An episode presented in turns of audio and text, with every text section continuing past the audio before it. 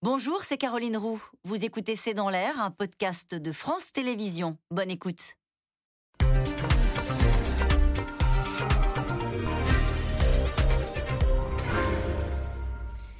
Bonsoir à toutes et à tous. Nous attendons vos questions SMS, Internet et réseaux sociaux pour alimenter notre euh, émission. C'était son grand rendez-vous avec les Français. Emmanuel Macron, hier soir, pendant deux heures, a cherché avant tout à se raconter, à retisser une relation avec les Français, parfois heurtés pendant ce quinquennat. J'ai appris à mieux aimer les Français, a dit euh, le chef de l'État qui reconnaît certaines erreurs, certaines maladresses. Un passage obligé pour le président sortant avant son entrée dans la campagne. Emmanuel Macron a défendu bec et ongle son bilan, sa gestion des crises, celle des gilets jaunes, celle du Covid et se projette même dans l'après avec quelques pistes déjà sur une réforme des retraites. Pour l'entrée officielle en campagne, il va donc falloir encore attendre, mais l'opposition n'a pas attendu pour euh, cibler l'exercice d'un candidat qui n'a pas parlé aux Français, de lui-même. Macron, mea culpa, réussi C'est une question, c'est le titre de cette émission. Avec nous, pour en parler ce soir, Roland Quérol, vous êtes politologue, directeur du Centre d'études et d'analyse de CETAN, directeur conseil de Région Magazine. On peut retrouver d'ailleurs euh, votre interview dans la Provence aujourd'hui. Le président a montré ses réussites, ses doutes et son état d'esprit. Bruno Jeudi, vous êtes rédacteur en chef du service politique de Paris Match. Dans le dernier baromètre IFOP Paris Match, Emmanuel Macron gagne 2 points et Valérie Pécresse 5 points. Nathalie Moret, vous êtes journaliste politique pour le groupe de presse euh, régional EBRA. Citons votre article disponible dans le Dauphiné Libéré. Le président s'est inconnu très connu. On y reviendra ce soir très longuement. Euh, Isabelle Fissek, enfin, vous êtes journaliste aux échos, vous suivez l'Élysée et Matignon, le gouvernement et la majorité. Euh, citons votre article présidentiel 2022, Emmanuel Macron cherche à resserrer les liens avec les Français. Bonsoir à tous les quatre. Bonsoir. Merci de participer à ce C'est dans l'air en direct. Première question, très simple, très directe. Roland Quérol, est-ce que c'était un exercice réussi un exercice, euh, je dirais, plutôt réussi, mais euh, si, j'étais prof, j'ajouterais peut mieux faire. Euh, il, fallait qu'il le fasse, il fallait qu'il le fît. Il faut tourner la page du mandat avant d'affronter la période de la campagne présidentielle. Et il faut liquider les scories qu'on peut avoir comme image de président sortant, le fameux président arrogant, le président des riches, etc. De ce point de vue, voilà, il a eu raison, il l'a fait. Mais en même temps, c'était une émission qui était un drôle de mélange. Il y avait l'actualité Covid, il y avait euh, des, choses euh, voilà, qui n'étaient pas du tout de l'ordre d'un retour sur euh, l'expérience présidentielle. et puis c'était un mélange aussi parce que il avait besoin de dire qu'il regrettait un certain nombre de choses. Il l'a fait depuis que Freud nous a expliqué que l'aveu était fondamental dans les familles. Ben voilà, il a avoué qu'il n'avait pas bien fait certaines choses bravo. Mais l'essentiel du temps, il est quand même extrêmement content de ses résultats. Et il est quand même euh, extrêmement fier de tout ce qu'il a fait. Même de temps en temps, quand il s'excuse pour certaines choses, il les remet dans un contexte qui lui, qui lui sont plus favorables. Donc je, je, pense que ça doit laisser une impression un peu mitigée aux gens. Ça n'a pas été un immense succès d'audience.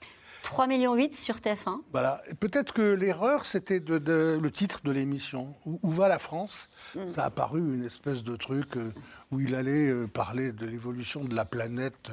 Euh, et, alors que c'était pas ça, que ça aurait peut-être pu concerner un peu plus les gens. Mais voilà, c'était pas un président nous parlant de l'actualité. C'était pas un président nous disant en fonction du Covid, il faut rentrer ou il faut sortir. Là, on est tous dans l'attente et on y va et on fait ce qu'il dit. Là, c'était euh, voilà, ça intéressait moins les gens et on peut comprendre parce que eux, les Français, ils sont pas encore dans la campagne présidentielle et donc pas non plus dans les adieux présidentiels. Et du coup, ça les intéresse pas les Français, Bruno Jeudi, qu'un président parle de lui? Ben, vous avez raison. En tous les cas, je trouve que euh, c'était une drôle d'idée que le, président de la République fasse euh, commenter ses images et son action par Emmanuel Macron, le, candidat. Je l'ai trouvé ni bon ni mauvais, je l'ai trouvé mal à l'aise, moi j'ai trouvé que, euh, c'était euh, par moments très surjoué. Euh, parce qu'il fallait qu'il offre, qu'il corrige son image, cette image d'un président qui serait loin des préoccupations des Français, même s'il s'en est rapproché, qui serait un peu comme Giscard d'Estaing, un peu en surplomb, naguère, hein, Giscard. Mal à l'aise quand, par exemple ben, quand il dit quoi Quand il euh, mal à l'aise parce qu'il faut qu'il il faut qu'il il faut qu'il regrette euh, ces petites phrases du début de mandat. Il l'avait déjà fait, c'était pas nouveau, mais là il nous l'a refait sur un autre ton, comme si euh, la première fois où ça avait été fait, ça n'avait pas été compris. mal à l'aise quand il il regrette qu'à moitié euh, euh, la gestion sur les masques, par exemple. Euh, nous n'avons pas été démunis, je ce qu'il dit, bon, on n'y croit pas.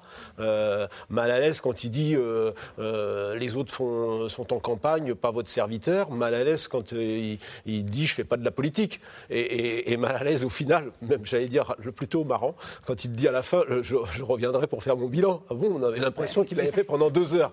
Donc oui, bah, c'était un exercice pour solder le le, quinquennat. C'était un classique hein, pour un président euh, sortant qui se représente. Ce n'est pas le cas de tous. Hein. François Hollande n'a pas pu euh, se représenter. Et donc Emmanuel Macron, il est un peu dans la situation de Nicolas Sarkozy. Il y a un moment, il faut commencer à se débarrasser de ses habits de président, euh, montrer qu'on va changer. C'est ce qu'il a. il ne peut pas aller jusqu'au bout. Donc forcément, l'exercice est compliqué parce que vous êtes encore président, vous parlez presque de votre candidature, vous n'êtes pas candidat, vous jouez au chat et à la souris avec les, les avec les journalistes, et ça donne quelque chose d'un peu de de bancal, euh, d'un président qui joue le changement dans la continuité. Euh, je suis pas sûr qu'à l'arrivée, euh, ça ait très bien fonctionné. Nathalie Moret, le but c'était aussi de dire aux Français, je ne suis pas celui que vous croyez. Mm. vous ne me connaissez pas tel que je suis. Est-ce que vous, vous avez découvert un Macron que vous ne connaissiez pas?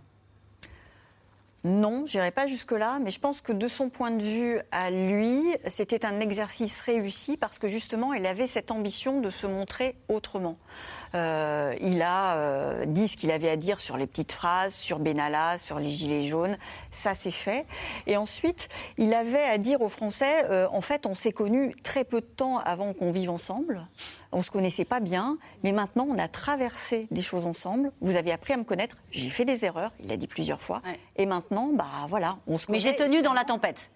Oui, ça, il l'a dit en creux, mais effectivement, c'était une façon de dire on se connaissait pas, mais on, a vécu ensemble cinq ans et regardez ce qu'on a ce qu'on a, a fait ensemble, on l'a fait ensemble. J'ai trouvé que même s'il a parlé beaucoup de lui, sans jamais citer un ministre, sans jamais nommer un de ses premiers ministres, il a employé peut-être plus qu'à l'accoutumée euh, le pronom personnel nous. Il a dit je et nous. On voyait bien qu'il était en train de, tisser un lien avec les Français. De ce point de vue-là, c'est sans doute pour lui un exercice réussi, même si je suis d'accord avec vous, Bruno, c'était parfois un petit peu surjoué. Mais il y a une inquiétude de son entourage, de la Macronie, comme on dit, sur sa personnalité, sur l'équation personnelle dans ce début de campagne pour le président de la République. Il a, pas une pourquoi, pardonnez-moi, je termine, mais pourquoi ce serait indispensable à un moment donné de commencer une campagne en soldant, comme le disait tout à l'heure Roland Quérol, toutes ces scories et toute cette incompréhension qu'il peut y avoir avec les Français. Est-ce qu'il y a une crainte que son personnage ne soit pas aimé par les Français? Euh, C'est pas une crainte, c'est une réalité. C'est quelqu'un qui est très clivant. Euh, mais surtout, il y a une interrogation. Euh, beaucoup de gens en Macronie disent mais finalement, c'est qui Emmanuel Macron? Emmanuel Macron, on l'a connu très peu de temps avant qu'il devienne président de la République. Euh, il était avant ministre. on l'a connu sur sa campagne qui était très axée sur les l'économie, euh, mais qu'est-ce qu'il pense vraiment dans la vie? Qu'est-ce qu'il pense sur, euh, je ne sais pas, la PMA Bon, c'était dans son programme, mais fondamentalement, qu'est-ce qu'il qu'est-ce qu'il en pense? Qu'est-ce qu'il pense sur euh, le cannabis? On sait ce que son ministre de l'Intérieur, mais voilà, on ne le connaît pas. On ne sait pas quel est l'homme derrière? Il a essayé de le dire, mais c'était parfois un petit peu maladroit. Isabelle Fissek, c'est vrai que c'est compliqué comme exercice euh, à 20h50 euh, sur TF1 de dire voilà tel que je suis, voilà comment je, vibre, voilà, euh, même si ça donnait le sentiment, le disait tout à l'heure Bruno Jeudi, d'être un peu surjoué, on voyait bien qu'il avait à cœur de dire je suis sincère. Oui, voilà, il y avait tout à fait, il y a la volonté dans son entourage, hein, il le disait après, alors euh, aujourd'hui nous disons, on est plutôt content de l'exercice, mais il y avait la volonté de mettre de la chair, parce que c'est vrai que euh, Emmanuel Macron, il a quand même auprès des Français, même si ça s'est un peu estompé depuis les Gilets jaunes, euh, l'image de quelqu'un qui est déconnecté de la réalité des Français, hein, c'est quelque chose qui ressort assez fortement dans les sondages, cette image de président des riches, même si là encore ça s'est un peu estompé, et c'est vrai que une image euh, surtout quand c'est la première impression, parce qu'on ne le connaissait pas vraiment avant, elle reste, elle est, elle est ancrée. Et il y avait vraiment euh, voilà, cette envie de mettre de la chair et, ce côté aussi un petit peu, en France on n'aime pas trop les premiers de la classe, là le premier de la classe qui reconnaît des erreurs et qui dit en plus j'ai appris. Il dit pas j'ai changé. Non, il dit j'ai Ça c'était Nicolas Sarkozy. ça c'était Nicolas Sarkozy et personne n'y croit, j'ai changé. là il essaye autre chose avec ce j'ai appris, même si c'est vrai, euh, quand il est revenu, par exemple, sur la crise Covid, en disant euh, ce déplacement en Seine-Saint-Denis, où je, me rends compte euh, de la difficulté du confinement dans des appartements minuscules, et malgré tout, ces Français qui chantent la Marseillaise, etc. Bon, il essaie là de se livrer un peu. À certains moments, ça paraît sincère. À d'autres, quand il dit son amour de la France et des Français, alors c'est vrai qu'il a un peu cette vision romantique, l'amour de la France. Et j'aime encore plus follement les Français. On en parlera peut-être tout à l'heure, mais Marine Le Pen a une critique terrible quand elle dit euh, mais s'il faut passer par un, par un, apprentissage pour aimer les Français. cette phrase, ça veut tout dire. Il dit quand même j'ai appris à mieux aimer les Français. Voilà. Et, je trouve que Marine Le Pen, en critiquant euh, ceci, en disant les Français, on les aime ou on les aime pas, elle touche du doigt euh, effectivement ce que, ce, que, ce que voulait faire Emmanuel Macron, c'est-à-dire régler un peu ce problème d'affect, de, de président mal aimé. Sincère, trop sincère sur cette phrase-là Sincère, sincère, mais c'est-à-dire que c'est quelqu'un qui sait aussi euh, qu'il y a des gens qui ne l'aiment pas lui personnellement. Et, qui le vit très mal, parce que lui, il pense qu'il est un type absolument normal, euh, plutôt sympa dans le privé. Et pourquoi cette image? Pourquoi notamment l'arrogance? Et ça colle au basque des gens quand ça commence. Il y avait dans le nouveau journal épatant un sondage où on demandait aux gens pour un vote présidentiel, on leur disait si vous avez en plus de votre vote pour un malus, pour empêcher quelqu'un d'être président, à qui vous les donneriez? Et 15% des Français les donnaient à Macron. Et, on voit ça d'ailleurs quand on fait, quand on teste les seconds tours d'élection.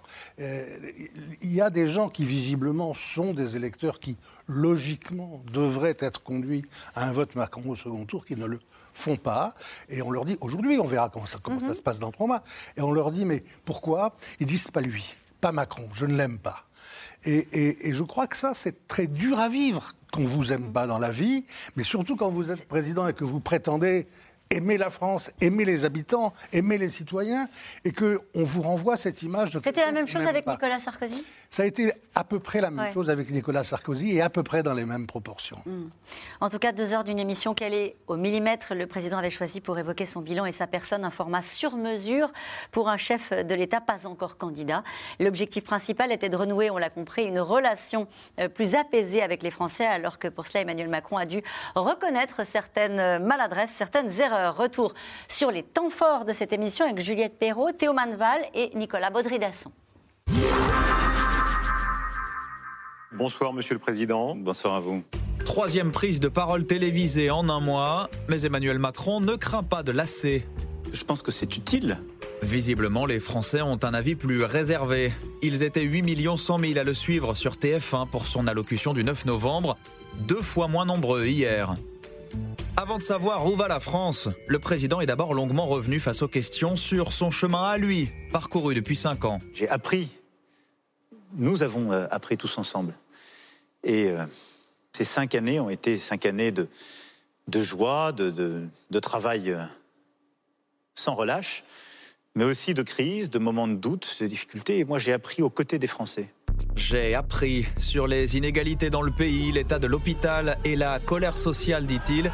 Emmanuel Macron assume même une part de responsabilité dans la naissance des Gilets jaunes.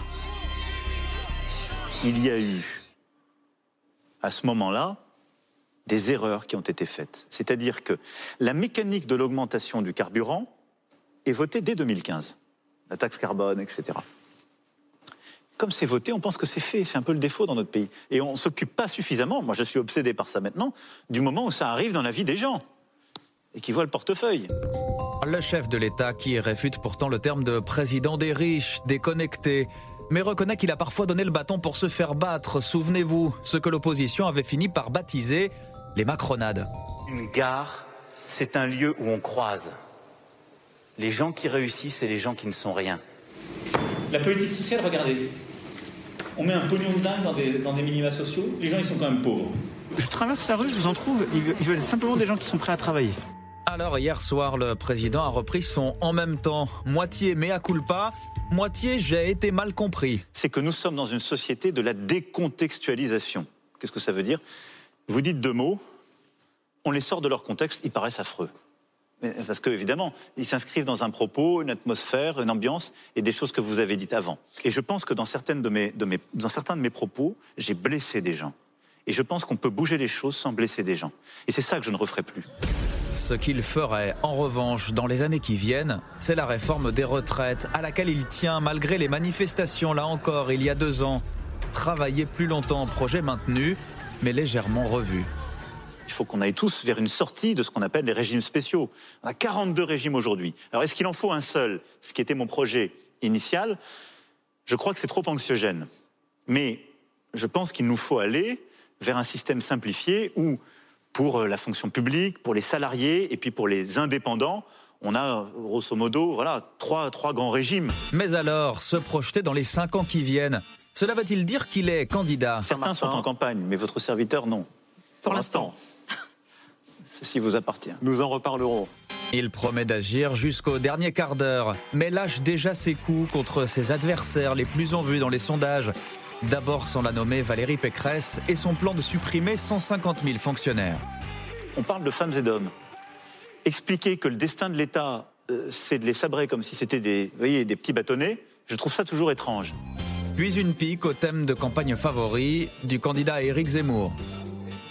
Quand j'entends des absurdités consistant à dire immigration zéro, il n'y a jamais eu d'immigration zéro. C'est pas vrai. C'est pas vrai. La question, c'est comment on se remet en situation de maîtriser ce phénomène.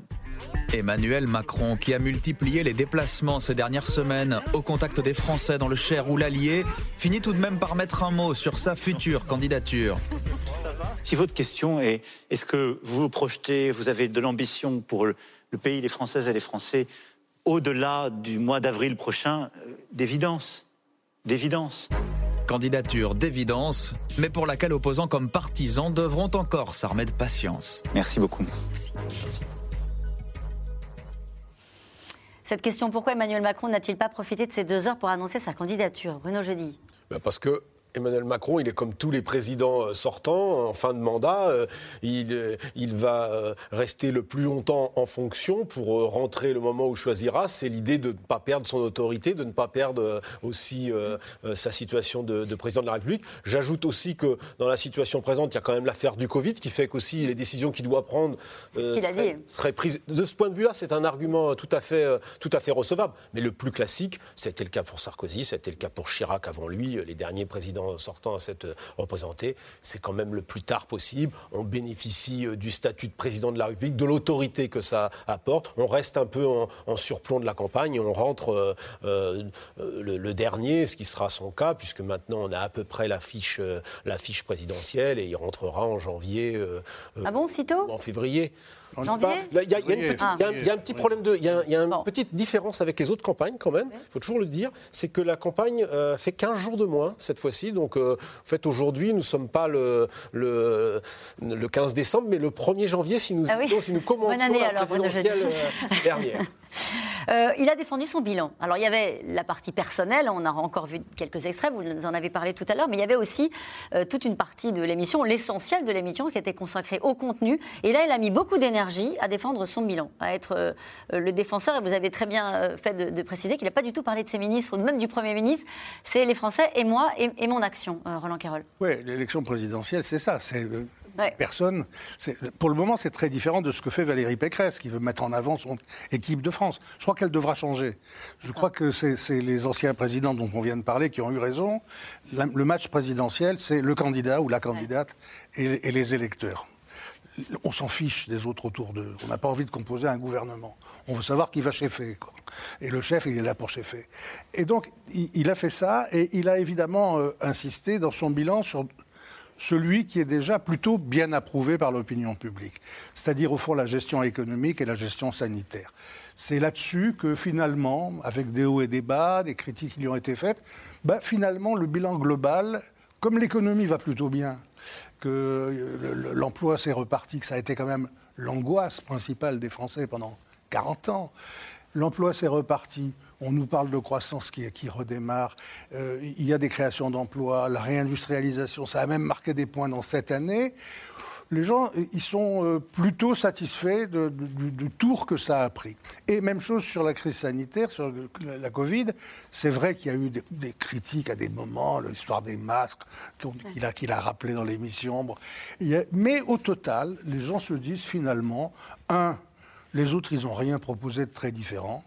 Et deux, bah, finalement, on s'en sort pas mal, surtout quand on se compare euh, avec les autres. Et donc, il, il a beaucoup mis l'accent là-dessus. De ce point de vue, il n'est pas entré dans la campagne présidentielle commencée par les autres. Très peu, là, sur la sécurité.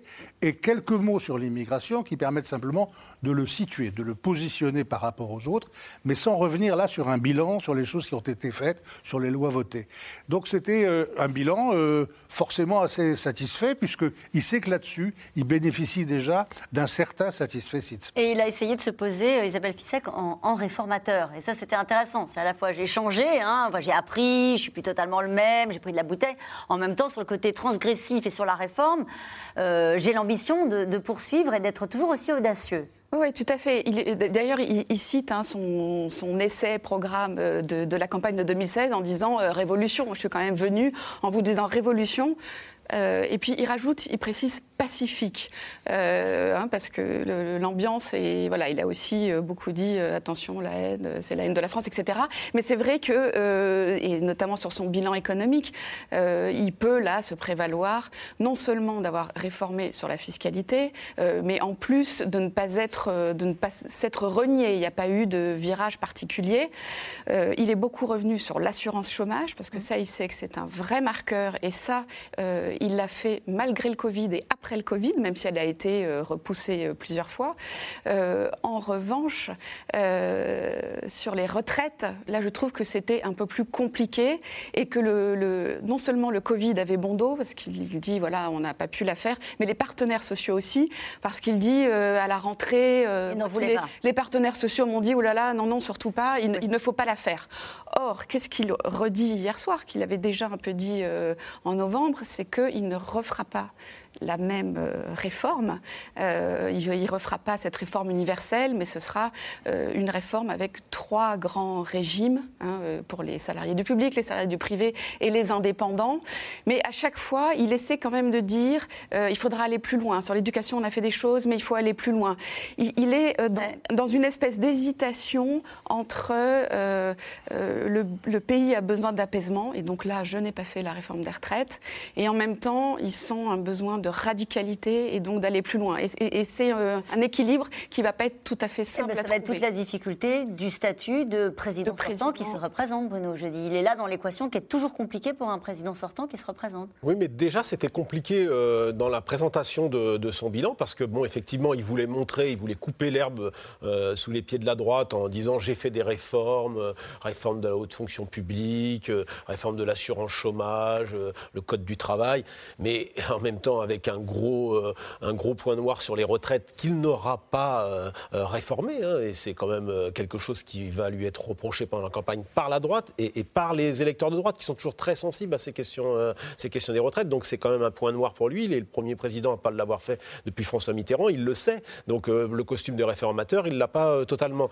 Donc en revanche, il a, il a refait ce qu'il avait déjà commencé à faire début novembre, c'est-à-dire présenter quasiment la réforme des retraites euh, qu'il compte euh, dans son projet. Et là, et c'est sans doute le moment où là, pour le, les Français qui ont regardé, le moment où ils se disent non mais là c'est le ça. candidat ou c'est le président qui parle. Et là, c'était le candidat qui parlait, défendant une réforme qui, Isabelle a raison, est un- assez euh, aux antipodes de celle qu'il voulait faire, euh, qu'il voulait faire passer euh, avant que le Covid n'arrive, c'est-à-dire une réforme qui n'est plus la fameuse réforme, les la retraite par points, la réforme systémique, mais qui est au fond une réforme qui consiste à ce que dit la droite, c'est-à-dire repousser l'âge de départ à la retraite.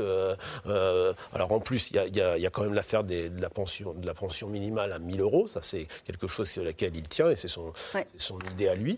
Mais pour le reste, c'est assez conforme aux réformes des retraites euh, défendues euh, euh, par les différents candidats de droite pendant Ouais. le congrès des Républicains. On parlait de la réforme des retraites, Nathalie Moret. Il a parlé à la droite ou il a parlé à la gauche hier? Ou est-ce qu'il a fait du en même temps? Il a forcément fait un peu du en même temps parce qu'il a parlé à, et à la droite et à la gauche, mais quand même, je trouve que euh, sur ce curseur-là, il est allé plus sur la gauche.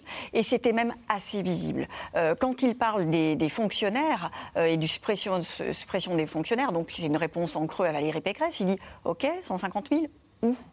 On veut plus d'écoles, plus d'hôpitaux, plus on, les, on les prend Et ça, j'ai trouvé que c'était assez bien vu, non seulement parce qu'il parle à la gauche, mais euh, c'est quelque chose, ce point-là euh, du, programme de, Valérie Pécresse, qui commence à euh, inquiéter au sein même de la droite. au sein même des LR, il y en a qui se disent il faut qu'on arrête avec cet item de cramer la caisse, parce que cramer la caisse, finalement, c'est pas quelque chose qui est mis au discrédit d'Emmanuel Macron. Et sur les fonctionnaires, il faut faire attention. Et d'ailleurs, vous avez vu ce matin, Valérie Pécresse a dit oui, 150 000, mais j'en crée quand même 50 000. Donc on voit qu'il y a une espèce de flottement. Et en ça, c'était quand même plus un marqueur de gauche, j'allais dire. C'était une des promesses d'Emmanuel Macron de supprimer 120 000 fonctionnaires. c'est ce que j'allais dire. C'est qu'il y a quand même un changement de pied d'Emmanuel Macron qui répétait encore au début du mandat qu'il les supprimerait jusqu'à ce qu'il ne fasse rien, puisqu'à l'arrivée, il y en aurait eu qu'une poignée de, une poignée de supprimés. Et là, c'est un changement de pied d'Emmanuel Macron. Mais je suis d'accord avec euh, Nathalie. Hier soir, c'était quand même assez étonnant de voir un Macron qui a rééquilibré son en même temps, qui était beaucoup plus à gauche, sans doute jamais aussi à gauche depuis euh, quand même plusieurs, euh, plusieurs mois, parlant, posant en défenseur des, fonctionnaires. Euh, euh, euh, du, Parlant des inégalités sociales. D'une frange juste, de la vulnérabilité. Enfin voilà, c'était vraiment à nouveau, j'allais dire, le ministre de François Hollande qui, parlait un peu. C'est assez nouveau. Il n'est jamais, il est jamais aussi loin, cherchant à embrasser les, les sociodémocrates. pourquoi, Mais parce que je crois quand même que quand, il, quand on voit la séquence politique du moment, alors il sera toujours temps d'aller repartir à l'assaut des électeurs de droite, mais là, il y a quand même l'idée de. Ben, en fait, il faut quand même bien euh, arrimer les électeurs qui ne sont pas partis, quand même globalement sont restés avec Emmanuel Macron. Il n'y a pas de raison qu'ils partent aujourd'hui, mais ils continuent à se méfier quand même. Il faut, euh, il faut garder ces, ces électeurs qui l'ont élu en 2017. Hein. Les sociodémocrates ont largement, euh, ont largement permis à, Emmanuel Macron de devenir, de devenir président. Donc consolider ce flanc gauche de la Macronie. Et, et puis après, quand il sera candidat, il sera toujours temps de... Parce que hier soir, finalement, il a, Roland a raison, il a assez peu parlé du régalien. Il est assez peu allé sur ces thématiques-là, qui ont été au cœur de la campagne des, Républicains pendant, euh, pendant un mois. Il cherche plutôt, pour l'instant, à attaquer Valérie Pécresse sur son bilan de ministre du, du budget, euh, plutôt que sur euh, la, Valérie, la Valérie Pécresse alliée d'Éric Ciotti. Il y a un sujet qui est très important pour les gens qui vous regardent et pour l'ensemble des Français, c'est la question du pouvoir d'achat. hier, il a été interrogé sur cet aspect-là, et c'est un seul moment où c'était un tout petit peu crispé hein, avec, avec les journalistes, lorsqu'il a réfuté l'idée que les plus modestes aient vu leur pouvoir d'achat euh, reculer oui, tout à fait. Là, c'est, euh, si vous voulez, depuis la rentrée, euh, le gouvernement sort euh, étude après étude pour dire le pouvoir d'achat n'a jamais autant augmenté que sous Emmanuel Macron. Alors, c'est toujours pareil, tout dépend comment on regarde les calculs, tout dépend ce qu'on prend en compte. Si, par exemple, pour les Français les plus modestes, on prend en compte la hausse du coût du tabac, par exemple, etc., leur pouvoir d'achat a baissé. Et le plus fragiles de leur côté. Euh, donc ça, c'est un vrai sujet qui les angoisse. Il faut quand même euh, rappeler le chèque inflation qui est euh, versé là en, ce moment. Et, ce qui les angoisse vraiment, c'est de voir l'inflation se poursuivre, alors que effectivement, encore une fois, sur le pouvoir d'achat, la prime d'activité a quand même augmenté. Il y a eu des baisses, des baisses d'impôts. et il se dit bon, là-dessus, j'avais un bilan et, ce bilan, je suis en train de le voir être grignoté par l'inflation. Et certaines études, hein, cette étude de l'Institut des politiques publiques, euh, c'était celle-ci qui était citée euh, par euh, Audrey Crespo-Mara, qui disait 5% des Français les plus modestes ont vu leur niveau de vie reculer, tandis que les 1% les plus riches ont gagné, donc plus que le reste de, la population. Là, c'est derrière cette image qu'il essaie d'effacer du président des riches, estimant qu'il a fait des efforts pour le pouvoir d'achat. D'autant qu'il n'y a pas que les 5%, il y a sur l'ensemble des classes supérieures de, des, classes moyennes, jusqu'aux classes euh, populaires, euh, les chiffres euh, qui montrent une progression du pouvoir d'achat vont être moins vrais au fur et à mesure que les mois vont passer.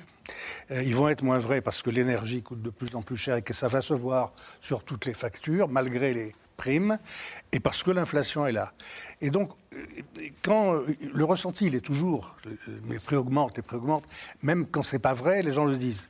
Mais le moment où ça devient vrai, et où même les experts vont dire attention. Voilà. Et je pense que ça, c'est aussi un principe de précaution.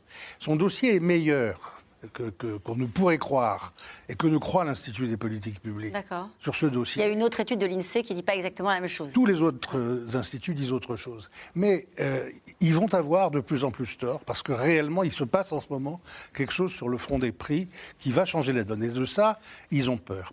De la même façon que sur, sur cet électorat euh, de gauche, c'est parfois lié d'ailleurs dans, dans, leur esprit moi, j'ai toujours pensé qu'il se reviendrait forcément à une sorte de en même temps. Parce que, qu'est-ce que vous voulez, en 2017, il a fait 24, 24% au premier tour, 12 venaient de la gauche, 12 du centre et de la droite. Il aurait voulu le faire exprès, il n'aurait pas fait mieux. Il ne peut pas se priver d'une part quelconque de cet électorat. Il ne peut remarcher que sur ces deux jambes-là. Or, l'évolution naturelle de la politique ces derniers mois, depuis la crise des Gilets jaunes, depuis la Covid, etc., et depuis euh, la renaissance du débat politique à droite, a fait que c'est les thèmes de droite qui ont émergé et qu'on dit la France euh, est, à droite. Et donc l'élection se jouera à droite. Or, l'élection ne peut pas se jouer qu'à droite. Si Macron veut être dans l'élection, il faut qu'il la joue à nouveau et à gauche et à droite. Mhm. Et, donc, ce qu'il a amorcé là, on pouvait s'y attendre et on peut s'y attendre pour la campagne elle-même. Et ça veut dire qu'il va laisser à Valérie Pécresse euh, toute cette droite qu'il avait réussi à capter euh, quand il n'y avait pas de candidat identifié non parce, que, non, parce que pour le moment, elle ne le quitte pas trop. D'accord. Nathalie Moret. Il y, a un, il y a un moment dans l'émission qui m'a beaucoup frappé. Euh, c'est quand il a répondu en creux à Éric Zemmour en sortant le, le, courrier, vous savez, et en citant le, le prénom de, de tous ces, ces, enfants de cette classe d'école euh, d'école primaire. Il avait écrit sur Joséphine Baker. Et c'était euh, voilà, et c'était une façon très intéressante et à mon avis très pertinente de, parler à la gauche sans en avoir l'air. Parce qu'on est sur un thème régalien, hein, euh, puisqu'on parlait euh, euh, de. il citait clairement le nom d'une classe où il n'y avait pas que des Jade et des Victor. Et en même temps, il dit bah voilà, c'est une façon de vivre ensemble. Et, en parlant de l'intégration de Joséphine Becker, tout ça a été dit d'une façon extrêmement subtile, très travaillée et très, très mise en scène. Mais c'est une façon de parler de l'immigration. Euh, et en, actionnant la, manette du vivre ensemble et non pas du séparatisme. Et ça, quoi de mieux pour répondre à Valérie Pécresse et à Éric Zemmour euh, Sauf qu'il a quand même beaucoup changé euh, pendant le, mandat sur ce thème-là, parce qu'à un moment, il donne des interviews, notamment à Valeurs, Valeurs Actuelles, pour dire qu'il y aura euh, ces zéro immigration. Mais qui s'en souvient Hier soir, oui. Nous.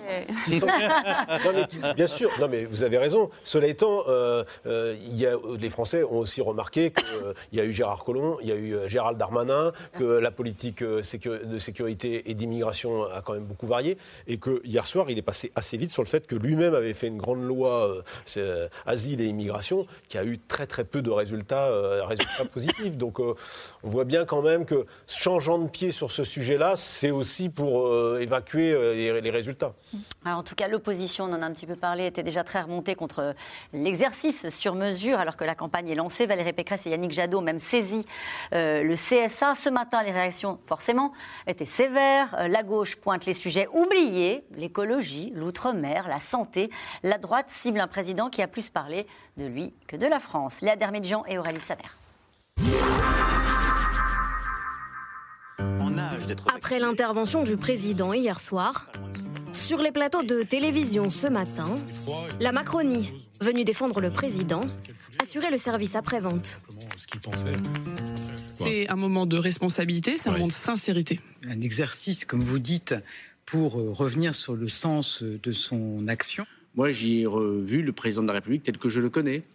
Euh, humain, euh, humble, reconnaissant aussi ses erreurs. De dire ce qui a été réussi, de dire ce qui n'a pas été réussi, de dire quelles sont euh, des erreurs qui ont pu être faites. Je pense que c'est important aussi démocratiquement pour les Français qu'ils puissent avoir ces propos et ce regard.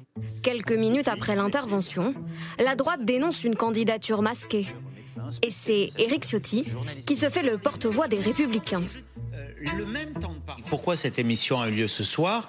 C'est parce que l'Élysée a quelque part été saisi de panique par rapport à la candidature de Valérie Pécresse. C'est faux, Éric. Aujourd'hui, c'est faux. Permettez-moi de vous dire que ce projet est en gestation depuis plusieurs qui mois. Qui aujourd'hui apparaît comme celle qui peut battre Emmanuel Macron. Donc je veux euh, dénoncer aussi cette méthode, cet exercice. Je souhaite que l'opposition euh, et celle qui incarne aujourd'hui euh, la possibilité d'une vraie alternative à ce pouvoir puisse avoir demain euh, le même temps de parole. À gauche, pour les socialistes et les écologistes, le problème c'est le fond et les sujets qu'Emmanuel Macron n'a pas abordés. Moi j'aurais aimé qu'on parle un petit peu de la santé, qu'on parle de la situation de l'hôpital, de tous ces services qui, un à un, sont obligés de fermer la nuit, parfois pendant plusieurs jours. Aujourd'hui, on aurait aimé entendre parler des déserts médicaux. Il y a des maires qui nous ont dit au Congrès des maires, la République, elle passe plus par chez nous. On aurait aimé parler du travail et des salaires. Le président égologique n'a parlé que de lui, ni du climat, ni du vivant. Autosatisfaction, émotions surjouées, mensonges, mais rien sur notre plus grand défi, le climat, ni bilan, ni perspective. Le bilan, les perspectives, absentent aussi selon Jean-Luc Mélenchon. En meeting en Guadeloupe, il dénonce une comédie. Mais c'est qu'il n'a rien à vous dire. Et savez-vous pourquoi? Parce que ce qu'il a à proposer, c'est ce qui s'est cassé la figure partout c'est-à-dire le néolibéralisme dont vous êtes en train de manger maintenant les meilleurs morceaux, c'est-à-dire la catastrophe, il n'y a plus d'État, il n'y a plus d'école, il n'y a plus de services publics, il n'y a plus de voies de chemin de fer. Tout est privé, ils estiment. Et quand tout sera privé, vous serez privé de tout. L'extrême droite, pas davantage convaincue. En déplacement à Mayotte, Marine Le Pen joue la carte de l'indignation. Moi, j'ai trouvé en revanche cette phrase euh, J'ai appris à mieux aimer euh, les Français terrible.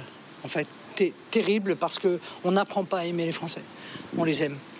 Et, quand on euh, est président de la République, être obligé d'apprendre à aimer les Français, ça veut tout dire, en fait. Éric Zemmour savoure, lui, d'avoir été implicitement critiqué par Emmanuel Macron pendant son intervention. Le polémiste en profite ainsi pour se poser en adversaire principal. J'ai regretté que Emmanuel Macron euh, parle surtout de lui et assez peu de la France. Une espèce de, de, de, numéro de narcissisme euh, assez marqué, euh, de nombrilisme même. moi, je vous avoue que ça m'a pas beaucoup intéressé. Alors bon, j'ai bien compris que j'étais sa cible favorite. Non, il y a eu Pécresse aussi. Euh, quand il s'agit euh, du destin de la France, c'est moi qu'il cible. Et d'ailleurs, euh, c'est tout à fait légitime. Hein. Je pense que nous avons deux visions absolument antagonistes. Au panel des ripostes médiatiques, une absente, Valérie Pécresse. La candidate des Républicains, invitée du 20h de France 2 ce soir, devrait à son tour apporter sa critique à l'exercice très personnel d'Emmanuel Macron. Et cette question de Jean-Michel, dans le Var, le sujet de l'écologie euh, qui préoccupe beaucoup les Français n'a bizarrement pas été abordé. Pourquoi? On ne lui a pas posé la question? Bah, Il aurait pu en parler? Il aurait dû? Alors, comme il était dans la période du, bilan, il aurait pu, effectivement, parce qu'il y a eu des choses de fait sur l'écologie. Mais c'était quand même pas une, interview programmatique. Mm. Donc, euh, il y a plein de choses dont il n'a pas parlé. Il n'a pas parlé de culture non plus. Il n'a pas parlé de logement. Il n'a pas parlé de déserts médicaux. Déserts médicaux, c'est, euh, à mon avis, un sujet qui va monter de, façon très, très forte euh, dans cette campagne parce que c'est vraiment une préoccupation très, très importante. Il n'en a pas parlé. Je pense que ce n'était pas le, but. Je pense néanmoins que c'est une erreur. Mm. Bah, oui, surtout dans une émission euh, qui, qui, est baptisée Où va la France? Et mm. dans les Où va la France, aujourd'hui, il y a au minimum euh, la question de, de la, du climat, mm. puisque c'est quand même une des préoccupations. Alors certes, ce n'est pas, pas celle qui est en tête des préoccupations des Français, encore que par catégorie d'âge, elle mm. l'est euh, pour les plus jeunes. Donc oui, oui, c'est assez étonnant que Emmanuel Macron n'en ait pas parlé. Ça correspond aussi peut-être, alors même si lui défend un, bilan solide sur, sur l'écologie, c'est un bilan qui reste quand même discuté, qui était très ambitieux alors on est démarré très très haut avec euh, Nicolas Hulot et puis ensuite euh, les ministres qui ont suivi ça a été plus, plus compliqué. Euh, et puis on reste sur cette convention écologique qui n'a pas été suivie totalement de, sur les propositions qui en étaient ressorties. On entendait Roland Quérol et Éric Zemmour dans ce reportage dire, en gros, est assez satisfait de voir qu'il a été ciblé par le président de la République. Il en a fait son principal opposant. Je crois qu'on ne peut pas vraiment dire ça. On peut dire qu'il a, il a ciblé, euh, dans la, sphère gouvernementale, il a ciblé Pécresse, clairement, et dans la sphère extrême, On est quand même dans un pays qui en ce moment donne plus de 30% aux deux candidats extrêmes. Euh, bah, il a ciblé euh, d'une certaine façon indifférencié les deux. le Rassemblement national et Zemmour. Mais Zemmour se reconnaît plus volontiers parce qu'il a employé des mots qui sont ses mots fétiches, notamment en disant qu'il n'y avait pas de vrai, qu'il avait pas de grand remplacement. Alors là, évidemment, il est très content, comme il est quasi le co-auteur de la formule. Zemmour, le fait que Macron le cite, ça prouve que c'est lui l'adversaire principal. Cela dit, il y a quelque chose de vrai là-dedans. C'est que Zemmour, il a fait son chemin dans l'opinion avec l'idée que lui parlait de la France. Hmm. Et en vérité, il parle du déclin inexorable de la France parce qu'il y a trop de musulmans. Et il est évident que dès l'instant qu'on a quelqu'un qui n'a pas cette vision de l'avenir de la France, bah, on a le sentiment que c'est là qu'est le match. Je comprends que Zemmour ait ce, ce sentiment. C'est pas là qu'aura lieu le match pourtant. Est-ce qu'on a saisi, est-ce que vous avez saisi quelques éléments de sa future stratégie de candidat dans cette intervention? Non, non, non. Ce qu'on ce a senti, c'était probablement l'état d'esprit d'un candidat. D'accord. Lequel? Qui allait nous dire que, en effet, le, il pourrait réintituler son livre-programme de la prochaine fois Révolution. C'est-à-dire qu'il est contraint. Vous savez qu'à part le général de Gaulle, aucun président sortant n'a été réélu, sauf s'il était en cohabitation. Parce que ça permettait chaque fois au président sortant qui avait un Premier ministre, qui avait gouverné, de dire le sortant c'est lui, le changement c'est moi. Et c'est comme ça qu'ils ont. Et ça a marché. Ça a marché deux fois. ça a marché deux fois. Là, il est le premier, depuis le général, à devoir affronter et essayer de gagner tout seul. Il n'y a pas de cohabitation. Il peut s'en prendre qu'à lui-même. Donc, il lui faut à la fois montrer qu'il veut un pays apaisé, voilà, essayer de ne pas tomber dans ce bruit et à fureur que les extrêmes ont fait régner dans toute cette partie de l'après-campagne, de montrer que la France n'est pas là, que vous n'avez qu'à sortir en France et vous verrez que c'est pas ça la France, voilà. Donc on peut faire une France unie, comme dirait, comme disait Mitterrand en 88.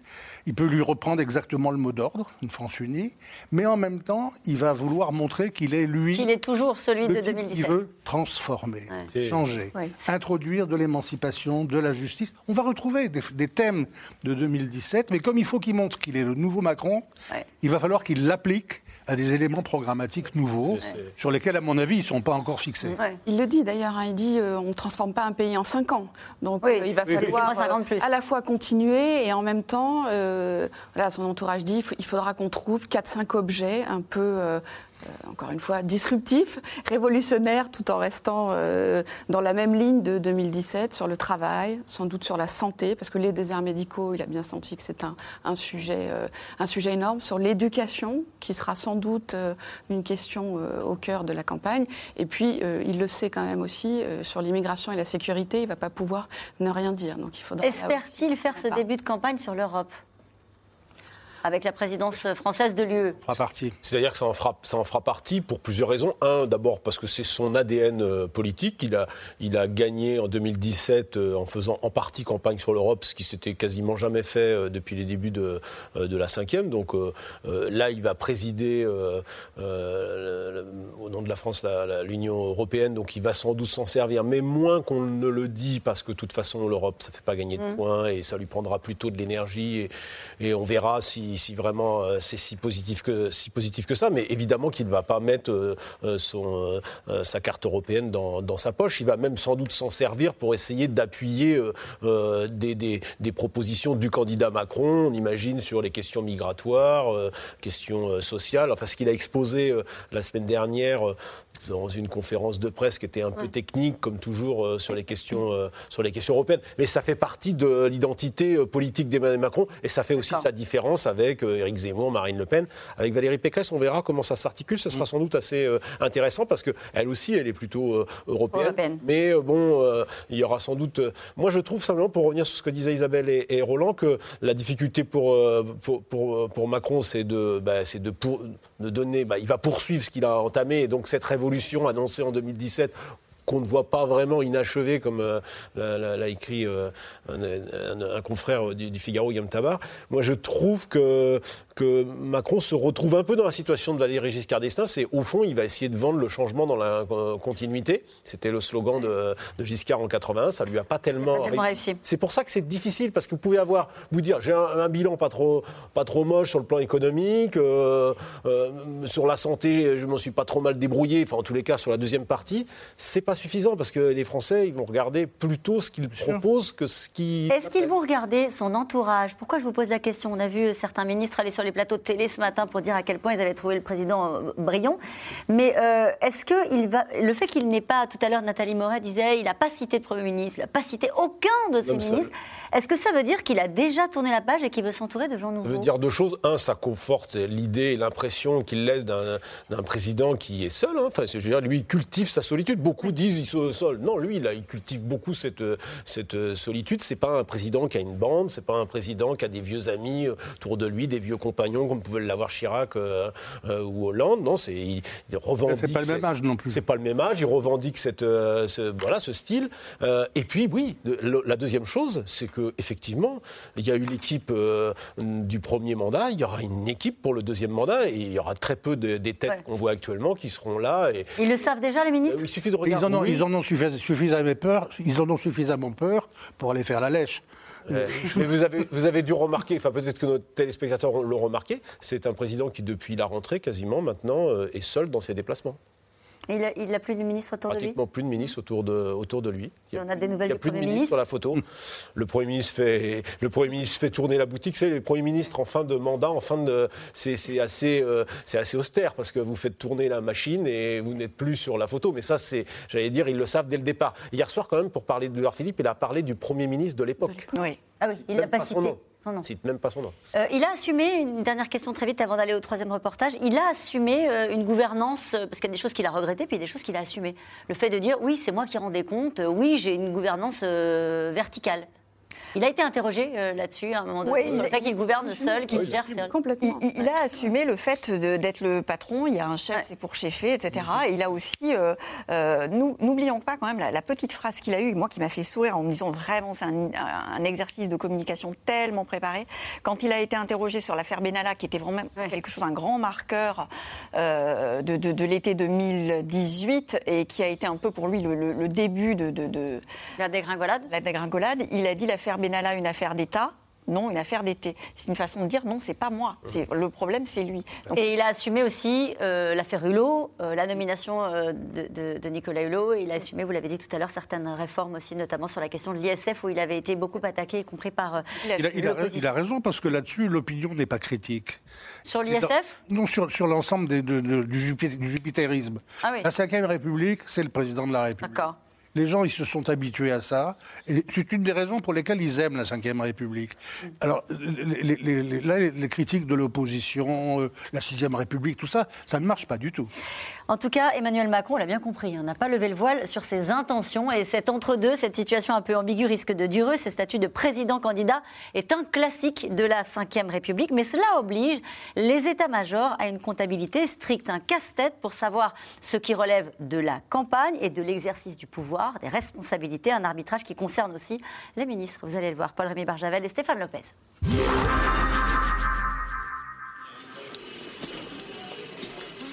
Ambiguïté. S'agit-il de ministres ou de simples militants ce jour-là sur le marché parisien Qui se présente devant les électeurs quand il faut défendre le bilan du président de la République Question cruciale, car s'il y a des frais lors de ces déplacements, il s'intègre au compte de campagne du président candidat non déclaré. Le compte de campagne ne concerne pas uniquement euh, le président de la République s'il venait à être candidat.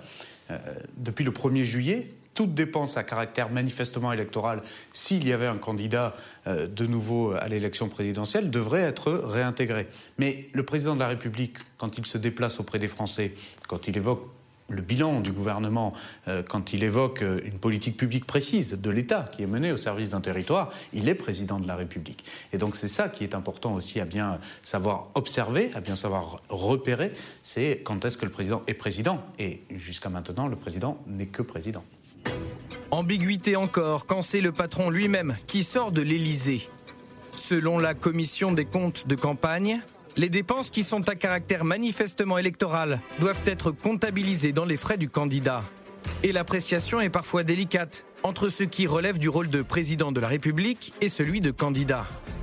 Ambiguïté ancienne avec Nicolas Sarkozy quand il tenait ce grand meeting à Toulon, lui qui n'était pas encore candidat où c'était à la fois un, meeting de bilan, donc un peu bien sûr du candidat euh, président, et puis aussi un, meeting de président parce qu'il s'expliquait sur la situation euh, de la crise. Donc c'est vrai qu'il y avait une forme d'ambiguïté et à ce moment-là, les juges le tranchent. À l'époque, les socialistes avaient saisi la commission des comptes de campagne, dénonçant l'utilisation d'argent public par Nicolas Sarkozy et ses équipes.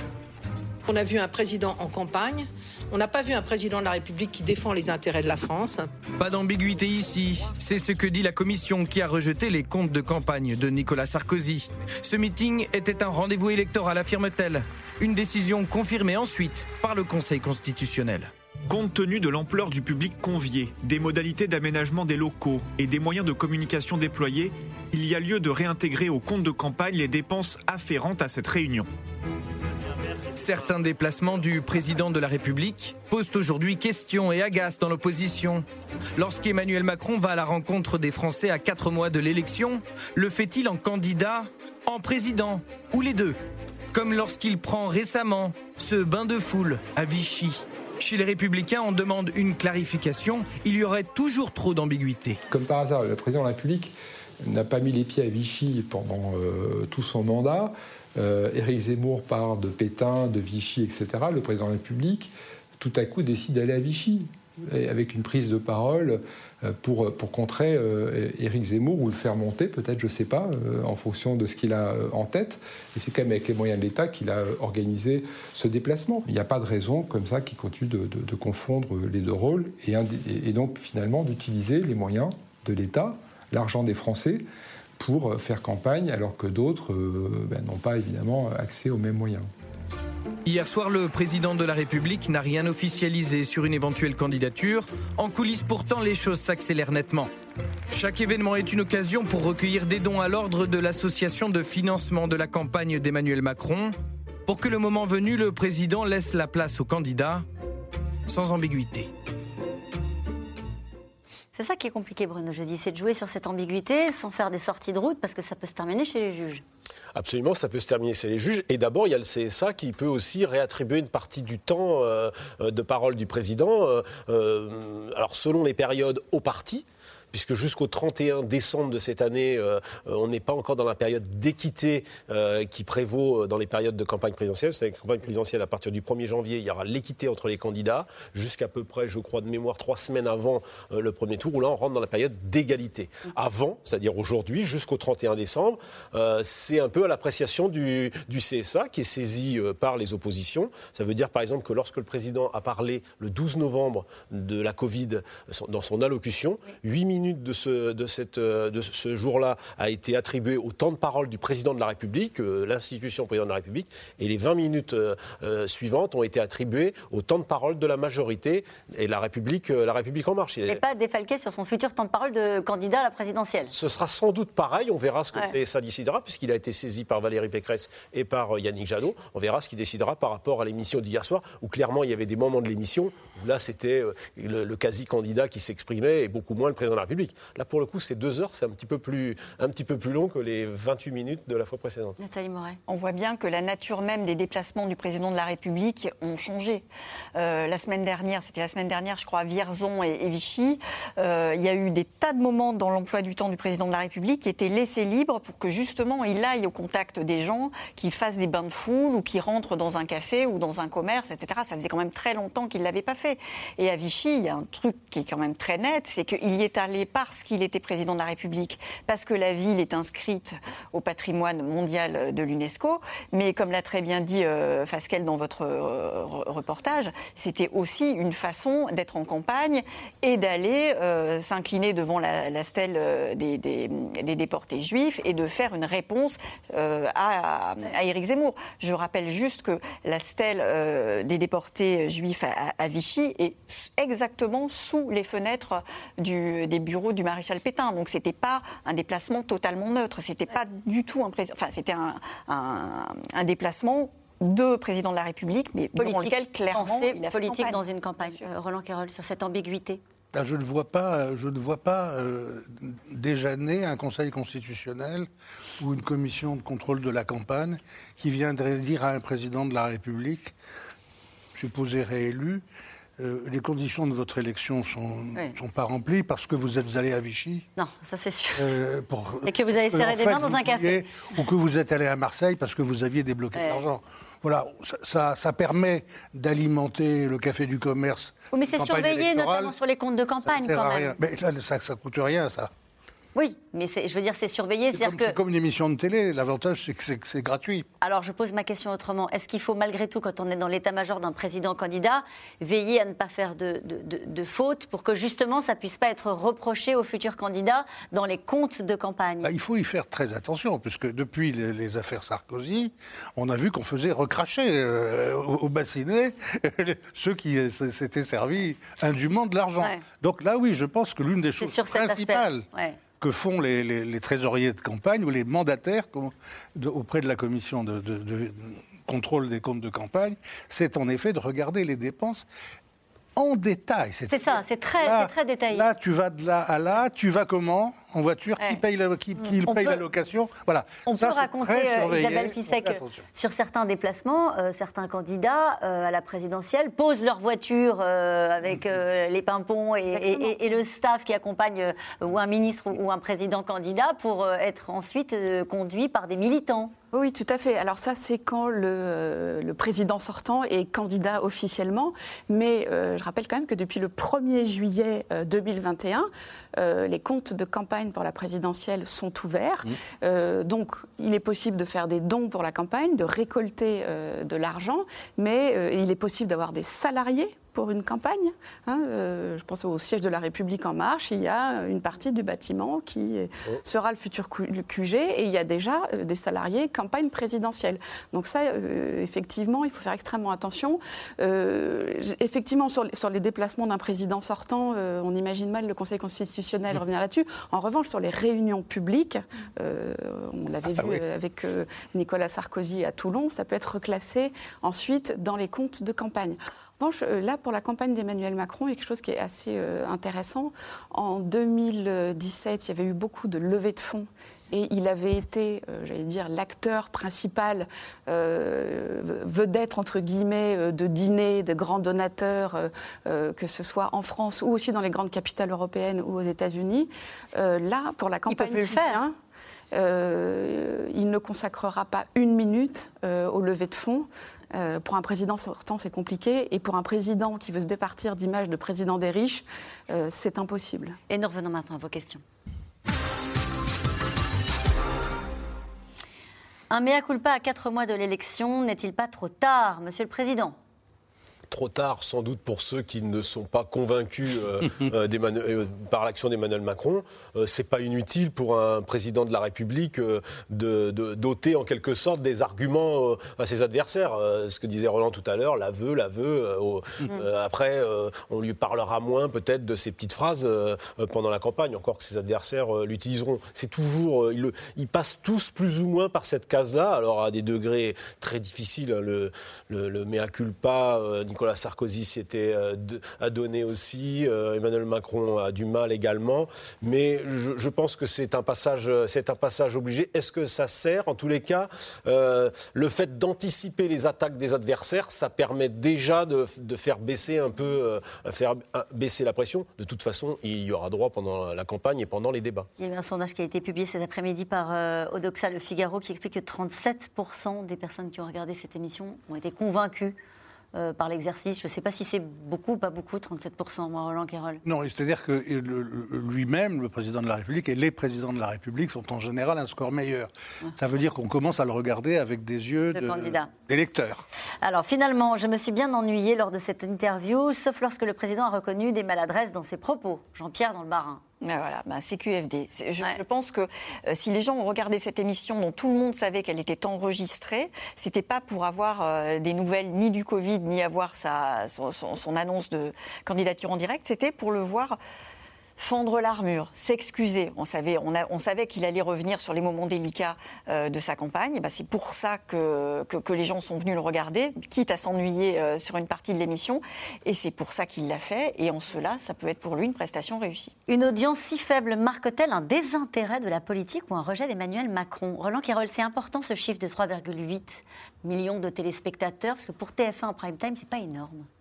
Non, non, c'est pas formidable, mais, mais, encore une fois, je, crois que c'est parce que c'est un entre-deux. C'est pas, pas une vraie émission sur Macron, euh, une vraie émission en direct où il viendrait euh, affronter des gens, etc. C'est une émission euh, qui ressemble à une émission filmée, soi-disant dans les conditions du direct, mais on voit que c'est coupé. Voilà, il n'y a pas de raison qu'on marche complètement à ça je pense que la campagne électorale, le moment où les uns et les autres seront tous candidats, où euh, vos chaînes feront des débats entre eux, etc., alors là, il y aura, je pense, du monde.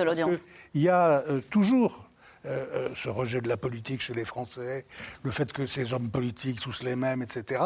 Mais il y a en même temps un goût pour l'élection présidentielle qu'on voit remonter très fortement depuis déjà quelques semaines. Il y a l'envie d'entrer vraiment dans euh, la baston électorale. La baston, comme C'est quoi ces histoires? On le connaît, Emmanuel Macron, enfin les Français le, connaissent, donc c'est une émission pour parler de. qui parle de lui. je comprends, les communicants disent il faut qu'il montre son empathie, il faut qu'il montre qu'il est proche des Français. Oui, mais les Français le connaissent, ils ont compris. Alors il y a ceux qui de toute façon trouvent qu'il n'est pas proche, et puis il y a ceux qui le trouvent. Euh, donc je ne suis pas sûr qu'à l'arrivée, ce, type d'émission de, fonctionne, euh, fonctionne encore, à part effectivement consolider, remobiliser, euh, remobiliser ses troupes. Oui, de ce point de vue-là, ça, a un intérêt. Au-delà de ça, le, numéro d'autosatisfaction, bon, de toute façon, ça, ceux qui ne sont pas convaincus euh, le sont encore plus aujourd'hui, puis ceux qui le sont le sont encore mm. plus aujourd'hui. Hier soir, Emmanuel Macron a-t-il séduit des électeurs de gauche?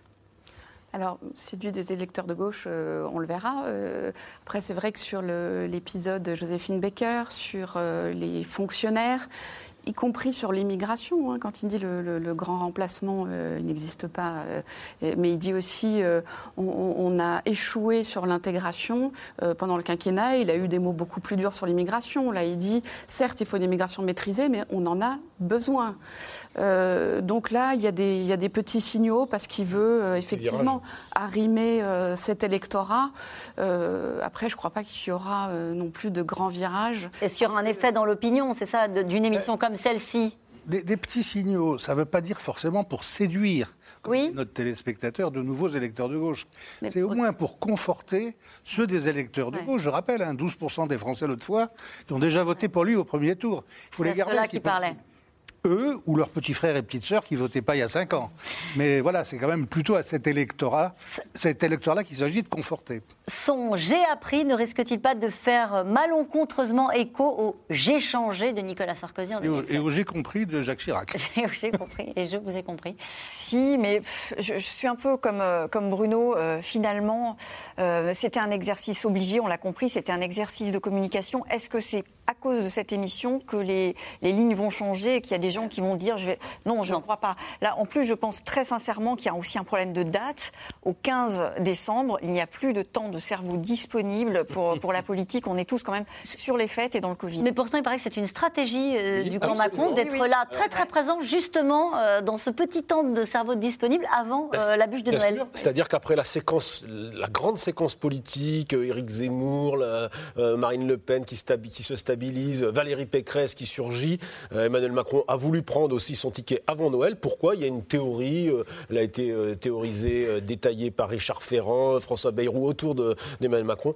Il faut s'inviter dans les réveillons des Français. Il faut qu'on parle de Macron? De la dinde de Noël. en gros, autour de la dinde de Noël, on doit parler de politique et donc on doit parler d'Emmanuel Macron. Cette émission sert à ça, selon eux. La théorie de la dinde de Noël. Très bien. Allez, Macron a encore oublié les retraités, mais les retraités auront de la mémoire en avril 2022, à bon entendeur. Il les a oubliés? Sur le pouvoir d'achat des retraités, je pense que ça, ça fait 80% des retraités vont quand même recevoir euh, le chèque de 100 euros inflation, et puis ils vont le recevoir, eux, en février. Donc, pas, pas si loin de l'élection. Voilà, pas si loin de l'élection. Emmanuel Macron a-t-il évoqué la possibilité d'une vaccination obligatoire?